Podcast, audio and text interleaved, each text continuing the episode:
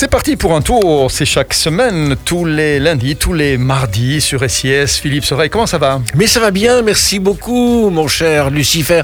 Écoute, euh, franchement, chaque fois que je me retrouve là, j'ai l'impression de rajeunir chaque fois. mais, donc, mais- euh, c'est mais- un bonheur. mais- tu rajeunis, je le vois, je le vois. C'est c'est peut-être le petit bronzage que tu as pris sur ton bateau, le- Voilà, c'est le, ça. phénix. Comment se porte le, Le phénix? bel Phoenix, il est malade pour l'instant. Il a juste un petit problème d'embrayage, donc on. Il faut pousser la- le pied gauche. hein. Oui, oui, c'est ça.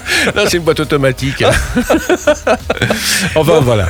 Il va renaître de ses cendres. Oh ben le phénix renaît toujours de Toujours ses de cendres. ses cendres. Aujourd'hui nous partons à Lisbonne, mais pas n'importe comment et pas avec n'importe qui. Ah ben, je sais pas si tu connais Thierry Talot. Depuis 1985. Ah, ah ben voilà, donc je vais pas te faire tout, mais enfin quand même malgré tout, je rappelle pour ceux qui nous écoutent qu'il fut animateur sur la RTBF, qu'il a un palmarès assez varié dans le domaine de la communication et des médias, hein, radio, publicité, bande dessinée, tour à tour rédacteur en chef de Spirou et puis du magazine Fluide Glacial, puis directeur du service culturel du soir. Et pourquoi tu me racontes de tout ça Thierry? Je lui dois pas d'argent. Hein? D'accord.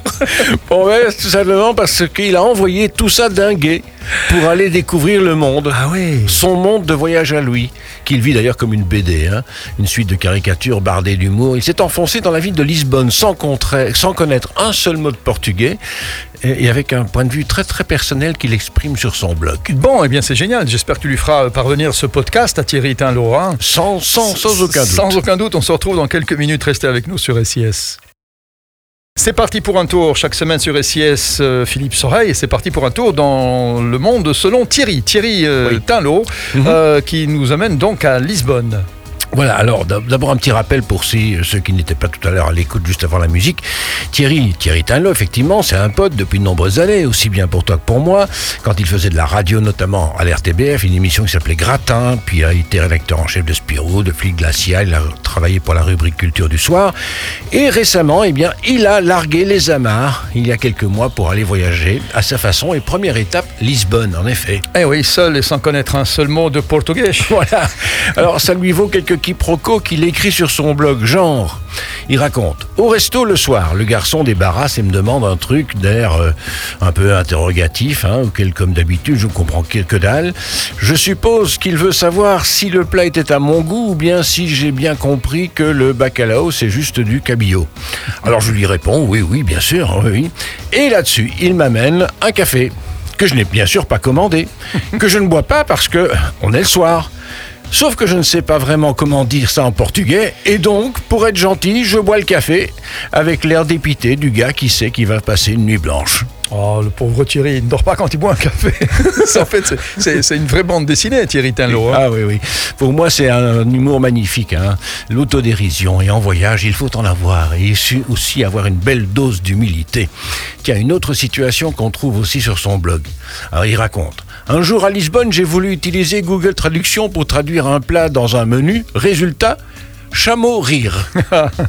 Même Google n'y arrivait pas. Allez, encore un exemple. Alors, et sinon, tu as appris à faire des pastéis de nata Non, par contre, j'ai développé une technique pour les manger, un truc assez incroyable basé sur le fait de les mettre en bouche. tu vois Voilà, tu connais les pastels de nata.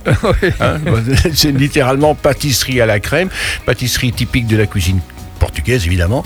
Il s'agit d'une sorte de flan pâtissier parfois dégusté tiède avec quelques difficultés pour arriver à le mettre entièrement dans la bouche. Encore une toute petite, euh, comme ça je Allez, visualise bien Thierry Tinlo, la grande asperge rousse.